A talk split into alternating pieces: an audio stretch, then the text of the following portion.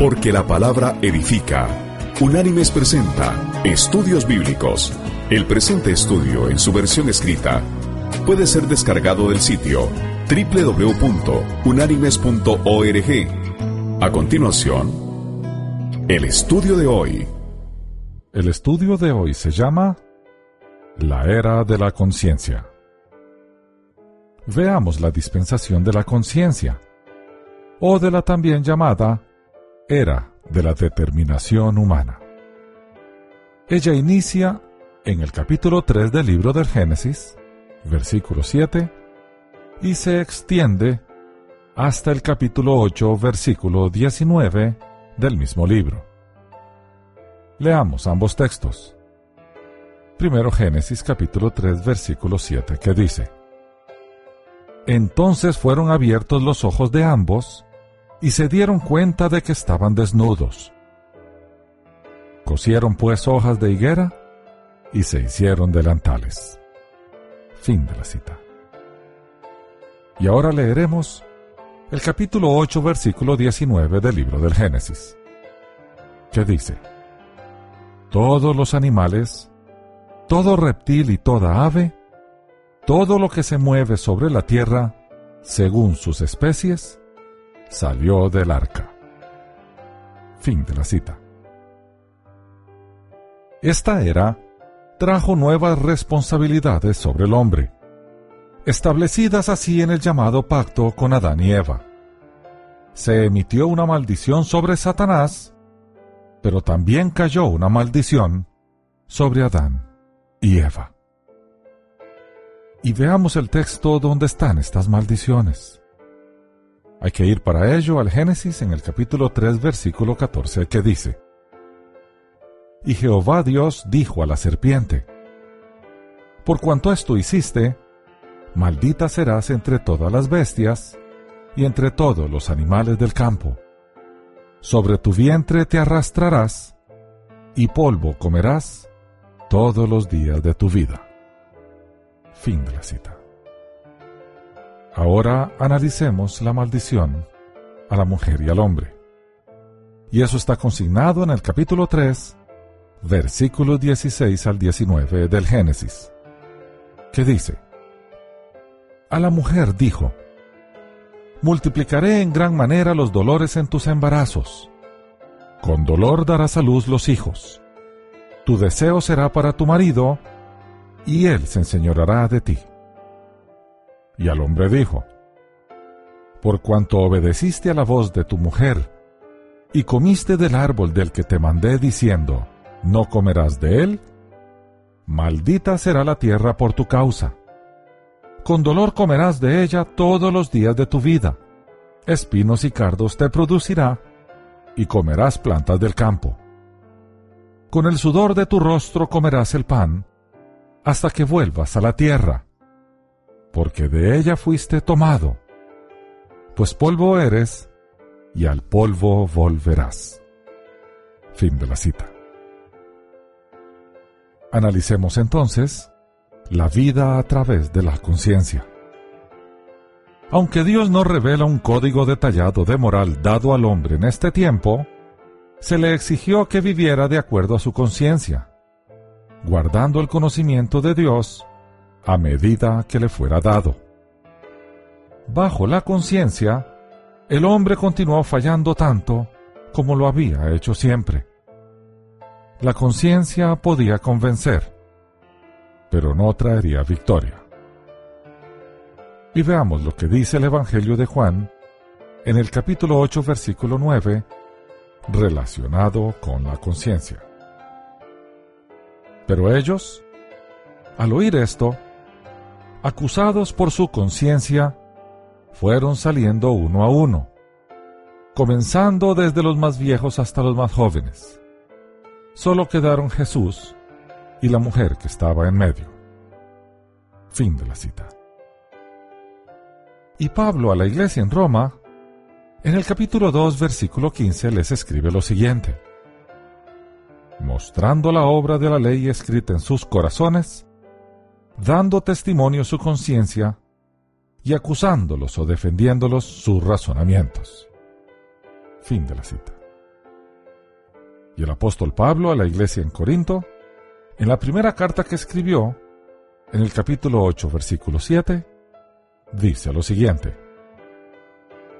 Pero no en todos hay este conocimiento, pues algunos, habituados hasta aquí a la idolatría, comen como si el alimento fuera sacrificado a ídolos, y su conciencia, que es débil, se contamina.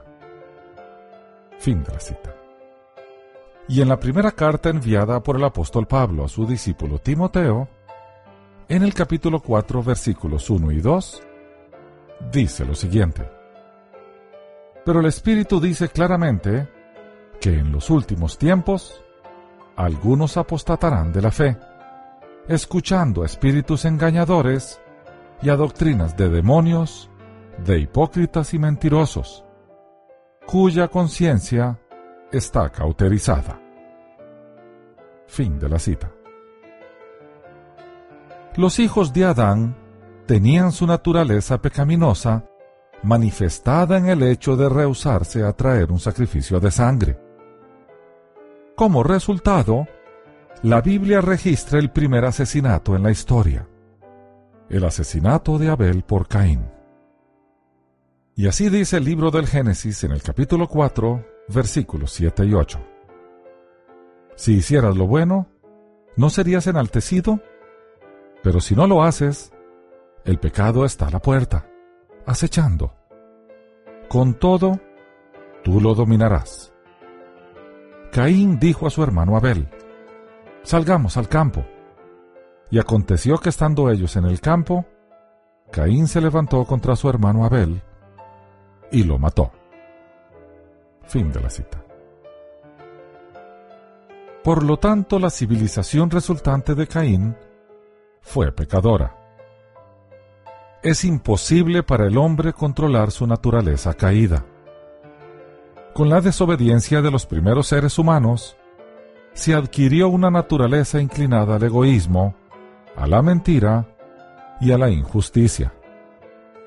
Nuestra civilización tiene su origen en esos valores que son contrarios a los atributos divinos de amor, verdad y justicia. Analicemos entonces la genealogía de Caín. Y dice así el Génesis en el capítulo 4 versículos desde el 16 hasta el 24. Salió pues Caín de delante de Jehová y habitó en tierra de Nod, al oriente de Edén. Conoció Caín a su mujer, la cual concibió y dio a luz a Enoc, y edificó una ciudad a la cual dio el nombre de su hijo Enoc. A Enoc le nació Irad, e engendró a Mehujael. Mehujael engendró a Metusael, y Metusael engendró a Lamec. Lamec tomó para sí dos mujeres. El nombre de la una fue Ada, y el nombre de la otra Sila. Ada dio a luz a Jabal, el cual fue padre de los que habitan en tiendas y crían ganados. Y el nombre de su hermano fue Jubal, el cual fue padre de todos los que tocan arpa y flauta. También Sila dio a luz a Tubal Caín, artífice de toda obra de bronce y de hierro, y a Naamá, hermana de Tubal Caín. Un día, Lamec dijo a sus mujeres, Ada y Sila, oíd mi voz, mujeres de Lamec, escuchad mis palabras. A un hombre maté por haberme herido, y a un joven por haberme golpeado. Si siete veces será vengado Caín, Lamec lo será setenta veces siete. Fin de la cita. Por entonces, la muerte física se convirtió en algo común. Cuando el hombre fue creado, la muerte no le podía afectar. Su naturaleza era diferente. Cuando el hombre cayó, su naturaleza cambió y por lo tanto quedó sujeto a la muerte. Y vamos al libro del Génesis. En el capítulo 5 vamos a leer desde el versículo 5 hasta el versículo 31, que dice, Así que Adán vivió 930 años y murió. Vivió Set 105 años y engendró a Enos. Después que engendró a Enos, Set vivió 807 años y engendró hijos e hijas. Así, todos los días de Set fueron 912 años y murió. Vivió Enos 90 años y engendró a Cainán. Después que engendró a Cainán, Enos vivió 815 años y engendró hijos e hijas. Así, todos los días de Enos fueron 905 años y murió. Vivió Cainán 70 años y engendró a Mahalalel. Después que engendró a Mahalalel, Cainán vivió 840 años y engendró hijos e hijas. Así, todos los días de Cainán fueron 910 años y murió. Vivió Mahalaleel 75 años y engendró a Jared. Después que engendró a Jared, Mahalaleel vivió 830 años y engendró hijos e hijas. Así, todos los días de Mahalaleel fueron 895 años y murió. Vivió Jared 172 años y engendró a Enoch. Después que engendró a Enoch, Jared vivió 800 años y engendró hijos e hijas. Así, todos los días de Jared fueron 962 años y murió. Vivió Enoch 65 años y engendró a Matusalén. Después que engendró a Matusalén, caminó Enoch con Dios 300 años y engendró hijos e hijas. Así, todos los días de Enoc fueron 365 años. Caminó pues Enoc con Dios y desapareció, porque lo llevó Dios. Vivió Matusalén 187 años y engendró a Lamec. Después que engendró a Lamec, Matusalén vivió 782 años y engendró hijos e hijas. Así pues, todos los días de Matusalén fueron 969 años y murió. Vivió Lamec 182 años. Engendró un hijo y le puso por nombre Noé. Pues dijo, Este nos aliviará de nuestras obras y del trabajo de nuestras manos en la tierra que Jehová maldijo. Después que engendró a Noé, Lamec vivió 595 años y engendró hijos e hijas. Así, todos los días de Lamec fueron 777 años y murió. Fin de la cita. Es apropiado hacer una interpretación de las genealogías ahora. Antes de finalizar esta fase del ser humano, debemos interpretar estas genealogías y sus números. Esta genealogía que une a Adán con Noé incluye 10 nombres. Tal cifra, lo mismo que el número 7 de Génesis 4.1 y de los capítulos 17 y 19, podría tener un significado simbólico, ya que el 10 es la base del sistema decimal y suele emplearse en la Biblia como un número redondo o completo. Por tanto, puede afirmarse que esta genealogía pone de manifiesto la continuidad de la historia humana desde la creación del hombre hasta el diluvio, que se narra a partir del capítulo 6, versículo 9 del Génesis y finaliza en el capítulo 9, versículo 17, sin pretender enumerar en forma exhaustiva todas las generaciones desde Adán hasta Noé. Algunos intérpretes queriendo resolver las dificultades involucradas en estas cifras tan enormes, piensan que los nombres de estos diez patriarcas representan dinastías y no individuos. Otra interpretación es que la palabra año en este contexto se refiere a un periodo más corto que el del año normal. Dicho esto, pasemos a analizar la manifestación de la maldad la maldad del corazón humano alcanzó tal estado que otra vez el juicio fue necesario. El juicio se manifestó sobre Caín y en la humanidad en general en la muerte.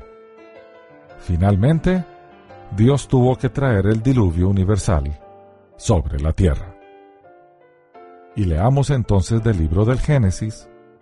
Ahí en el capítulo 6 vamos a leer los versículos del 1 al 7. ¿Qué dice? Aconteció que cuando comenzaron los hombres a multiplicarse sobre la faz de la tierra, y les nacieron hijas, al ver los hijos de Dios que las hijas de los hombres eran hermosas, tomaron para sí mujeres, escogiendo entre todas. Entonces dijo Jehová, No contenderá mi espíritu con el hombre para siempre, porque ciertamente él es carne, pero vivirá ciento veinte años. Había gigantes en la tierra en aquellos días, y también después que se llegaron los hijos de Dios a las hijas de los hombres, y les engendraron hijos. Estos fueron los hombres valientes que desde la antigüedad alcanzaron renombre. Vio Jehová que la maldad de los hombres era mucha en la tierra, y que todo designio de los pensamientos de su corazón solo era de continuo el mal. Y se arrepintió Jehová de haber hecho al hombre en la tierra, y le dolió en su corazón. Por eso dijo Jehová, borraré de la faz de la tierra a los hombres que he creado, desde el hombre hasta la bestia, y hasta el reptil y las aves del cielo, pues me arrepiento de haberlos hecho. Fin de la cita. Y ahora leamos del Génesis capítulo 7, los versículos del 21 al 24, que dice, Y murieron todos los seres que se mueven sobre la tierra, así las aves como el ganado, y las bestias, y todo reptil que se arrastra sobre la tierra, y todo hombre. Todo lo que tenía aliento de espíritu de vida en sus narices, todo lo que había en la tierra, murió. Así fue destruido todo ser que vivía sobre la faz de la tierra, desde el hombre hasta la bestia. Los reptiles y las aves del cielo fueron borrados de la tierra. Solamente quedó Noé y los que con él estaban en el arca. Y permanecieron las aguas ciento cincuenta días sobre la tierra. Fin de la cita. Antes de continuar, es necesario hacer una interpretación de dos textos importantes. El primero es cómo interpretar el tema de los hijos de Dios. Algunos intérpretes consideran que estos hijos de Dios son seres divinos o celestiales. Otros piensan que son hijos de la línea piadosa de Set o de las familias gobernantes. La primera interpretación toma en cuenta una creencia común entre los pueblos de la región acerca de una raza de gigantes que habían nacido de la unión antinatural de seres sobrenaturales con mujeres. Aunque el relato bíblico contiene aspectos oscuros, su intención es afirmar una vez más la incontenible expansión del pecado en el mundo y la corrupción creciente del género humano. Veamos entonces la interpretación del espíritu de contención del cual habla el texto. El texto dice, No contenderá mi espíritu con el hombre para siempre. Una posible traducción sería, no permanecerá para siempre mi espíritu en el hombre. Es decir, no voy a dejar que el hombre viva para siempre. El espíritu en este contexto es el principio vivificante o aliento vital que Dios infunde en los seres vivientes en el momento de darles vida. Pero ahora cabe preguntarnos, el diluvio ocurrió? Porque en verdad hoy en día hay muchísimas dudas alrededor del tema. En el presente estudio nos vamos a dedicar a probar que el diluvio sí ocurrió. Cada día, a través de descubrimientos arqueológicos, se encuentran más evidencias del diluvio universal.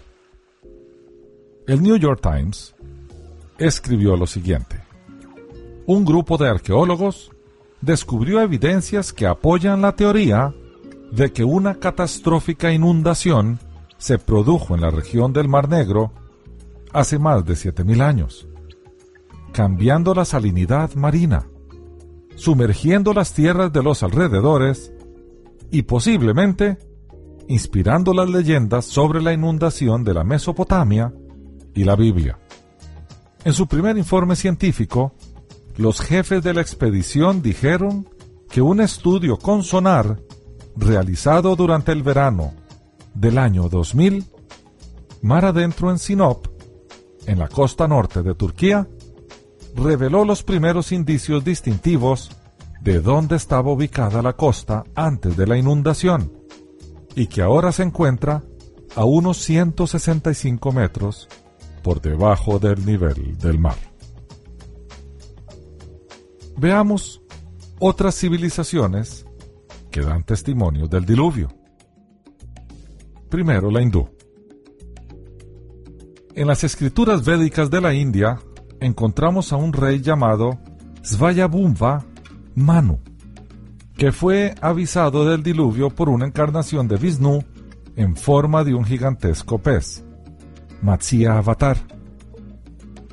Matsya arrastró el barco de Manu y lo salvó de la destrucción.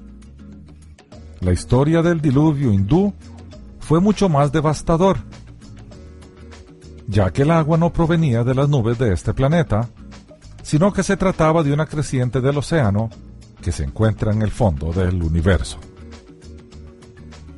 Veamos ahora la civilización griega. La mitología griega relata la historia de un gran diluvio producido por Poseidón, quien por orden de Zeus había decidido poner fin a la existencia humana por haber aceptado el fuego que Prometeo había robado del monte Olimpo. Deucalión y su esposa Pirra fueron los únicos supervivientes. Prometeo le dijo a su hijo Deucalión que construyese un arca en la que introdujera una pareja de cada animal, de forma análoga a la historia bíblica, y así sobrevivieron.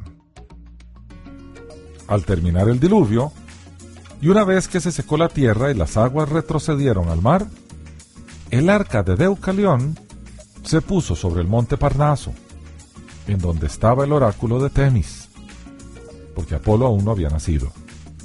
Deucalión y Pirra entraron en el templo para que el oráculo les dijera qué debían hacer para volver a poblar la tierra. Y la diosa solo les dijo, vuélvanse hacia atrás y arrojen los huesos de su madre. Deucalión y su mujer adivinaron que el oráculo se refería a las rocas.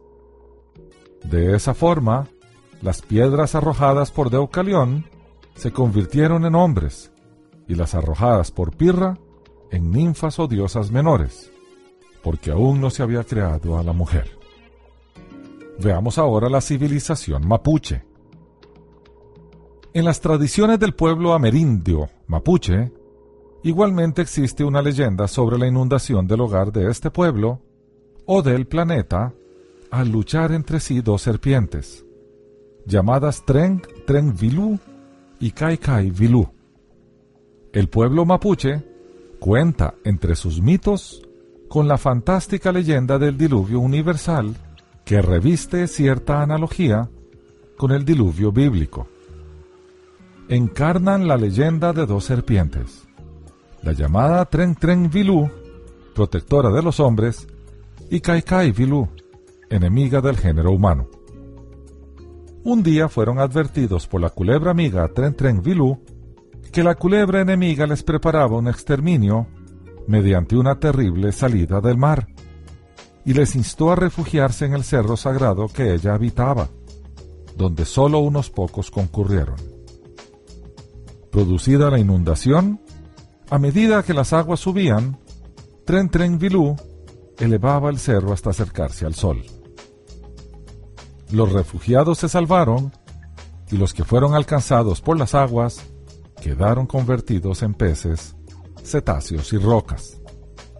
Así fue como se salvó la humanidad al bajar estos pocos hombres desde el cerro en la que fueron refugiados. Veamos la civilización pascuense. La tradición del pueblo de la isla de Pascua dice que sus ancestros llegaron a la isla escapando de la inundación de un mítico continente o isla llamada Iva. Ahora veamos la civilización maya. En la mitología del pueblo maya se relata la existencia de un diluvio enviado por el dios Huracán. ¿Y qué dice la civilización azteca? En el manuscrito azteca denominado como Códice Borgia o Códice Vaticano, se recoge la historia del mundo dividido en edades, de las cuales la última terminó con un gran diluvio a manos de la diosa Chalchitlicue. ¿Y la civilización inca que nos dice? En la mitología incaica, Viracocha destruyó los gigantes con una gran inundación y dos personas repoblaron la tierra, Manco Cápac y Mama Oyo. Únicamente sobrevivieron en cuevas selladas. Y ahora analicemos los uros. En el lago Titicaca, donde habita un grupo de indígenas conocidos por el nombre de Uros o Urus, existe una leyenda local que dice que después del diluvio universal fue en el lago Titicaca donde se vieron los primeros rayos del sol. Y en el África, veamos qué nos dice la nación Mousaye. Esta es una nación africana de Chad. La tribu Mousaye, en su mitología, cuenta la historia de que una vez una familia vivía en un lugar remoto y que cierto día la madre quiso preparar una comida opípara para su familia. Así que tomó el mortero con su majador para moler el grano y hacerlo harina. En aquel tiempo, el cielo estaba mucho más cerca que ahora. En efecto, si se alargaba la mano, podía tocarse. Majó el grano con todas sus fuerzas. Sí, machacó el mijo y lo hizo pronto harina. Pero al moler, la mujer se descuidó y alzó el majador tan alto que hizo un agujero en el cielo. En el acto empezó a caer a la tierra mucha agua. No era una lluvia normal. Llovió por siete días y siete noches hasta que toda la tierra quedó anegada. Conforme caía la lluvia, el cielo se iba levantando, hasta que llegó a la altura inalcanzable que ahora tiene. Desde entonces, perdimos el privilegio de tocar el cielo con la mano. Bueno, hasta aquí las historias de diversas civilizaciones que nos hablan de un diluvio. Analicemos ahora otras evidencias del diluvio. Para ello, regresemos al texto bíblico. En el libro del Génesis, en el capítulo 8, vamos a leer el capítulo 4 que nos dice, Y reposó el arca en el mes séptimo, a los 17 días del mes, sobre los montes de Ararat. Fin de la cita. El monte Ararat está localizado en Turquía. Allí se han realizado excavaciones y se han encontrado algunas evidencias históricas. El arqueólogo que finalmente llegó con evidencias a probar la existencia del arca y su reposo en el monte Ararat fue Ron Wyatt. En el mes de diciembre del año 1986, el gobierno turco dio por aceptadas las evidencias arqueológicas de Wyatt. Declararon que la formación en forma de arca encontrada en el monte Ararat contenía los remanentes del arca de Noé. El lugar exacto fue fotografiado y ahora es aceptado por el gobierno turco y en general por el mundo arqueológico. Estas evidencias fueron localizadas a 6.300 pies sobre el nivel del mar y a más de 200 millas del mar más cercano. Las dimensiones concuerdan con la descripción bíblica del arca de Noé, descrita en Génesis 6, midiendo 300 codos de largo. La anchura era mayor que la mencionada en la Biblia, debido a que los lados del barco se habían colapsado, lo que se entiende en un barco con esta antigüedad. En la versión escrita del presente estudio, mostramos las fotografías del lugar donde el arqueólogo encontró estos restos. Las vemos como una especie de escaneo de radar.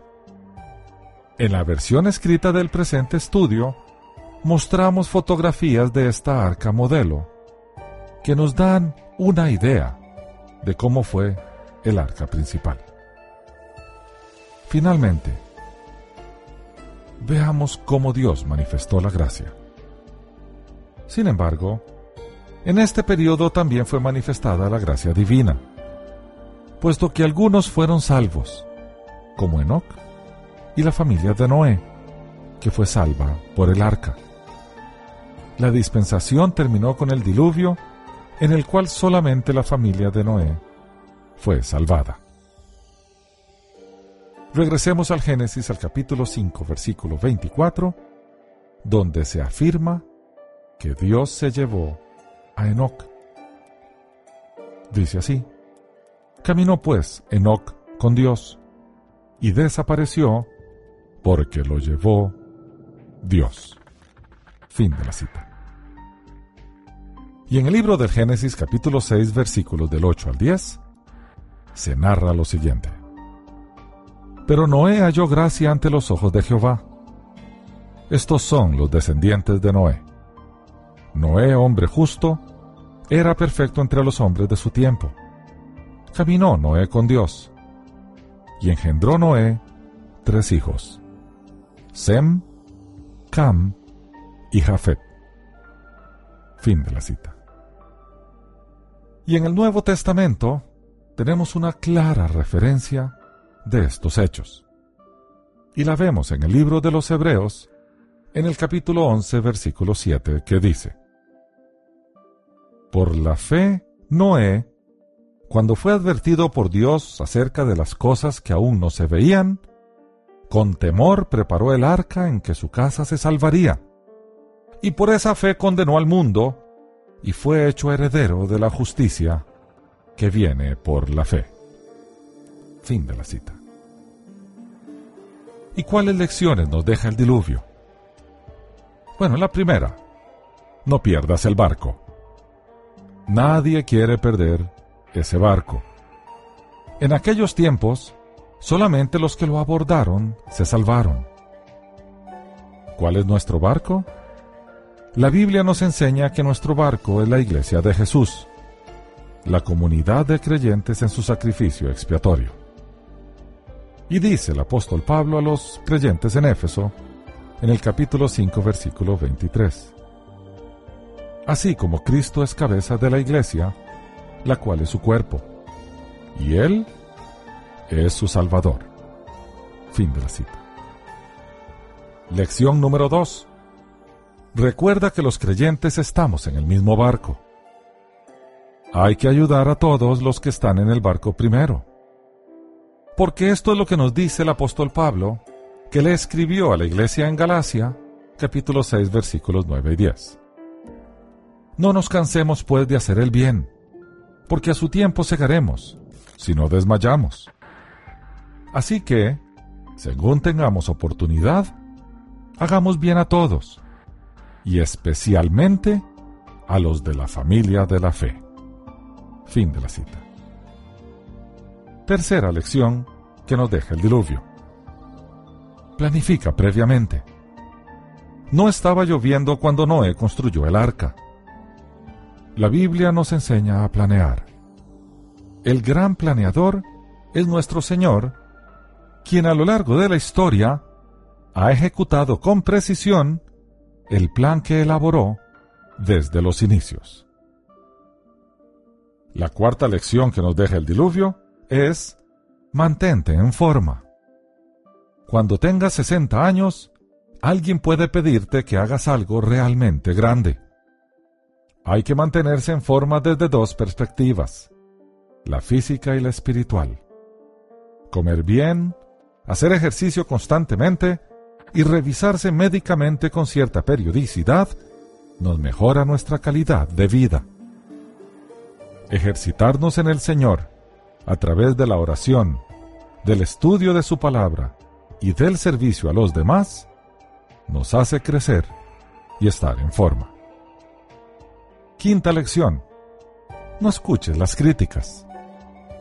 Solo continúa con el trabajo que debe ser realizado. El mundo está lleno de gente que no desea que hagamos nuestro trabajo. Amar a Dios sobre todas las cosas y amar a nuestro prójimo como a nosotros mismos debe ser nuestro norte. Oigamos a Dios y no al mundo. La sexta lección es Construye tu futuro en tierras altas.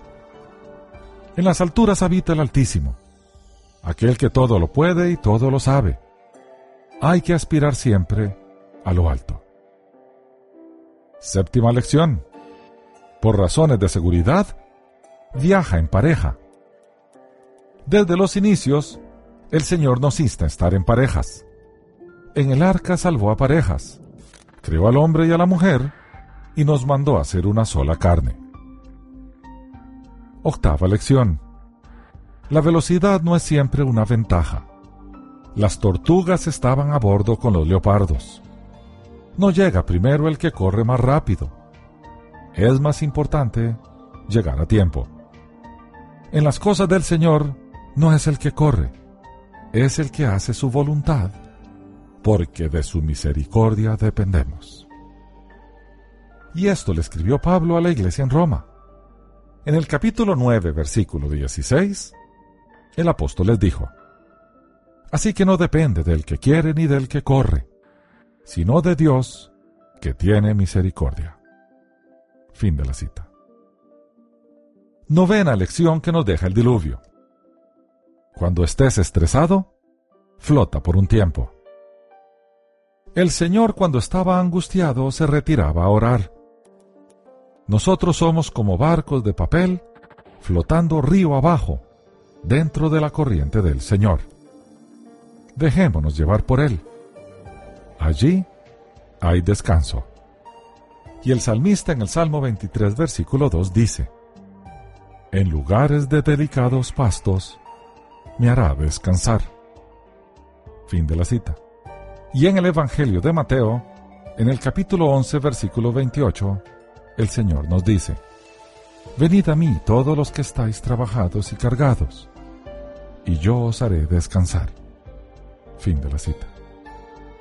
La décima lección que nos deja el diluvio la siguiente.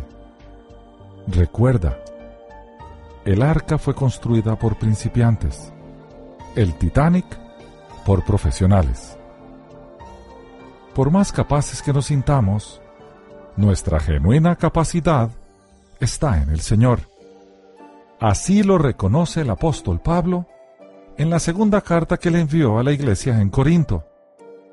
Allí en el capítulo 3 vamos a leer los versículos 4 y 5 que dice, Esta confianza la tenemos mediante Cristo para con Dios no que estemos capacitados para hacer algo por nosotros mismos. Al contrario, nuestra capacidad proviene de Dios. Fin de la cita. Lección número 11. El Dios de gracia y misericordia. No importa la tormenta. Cuando estás con Dios, siempre hay un arco iris esperando. Su promesa de gozo y paz está al final del camino. Es el galardón que nos tiene reservado. Es nuestra esperanza en Él. El propósito de Dios en esta dispensación fue el de demostrar nuevamente la caída del hombre bajo la nueva situación en la cual éste se desempeñaba bajo su conciencia.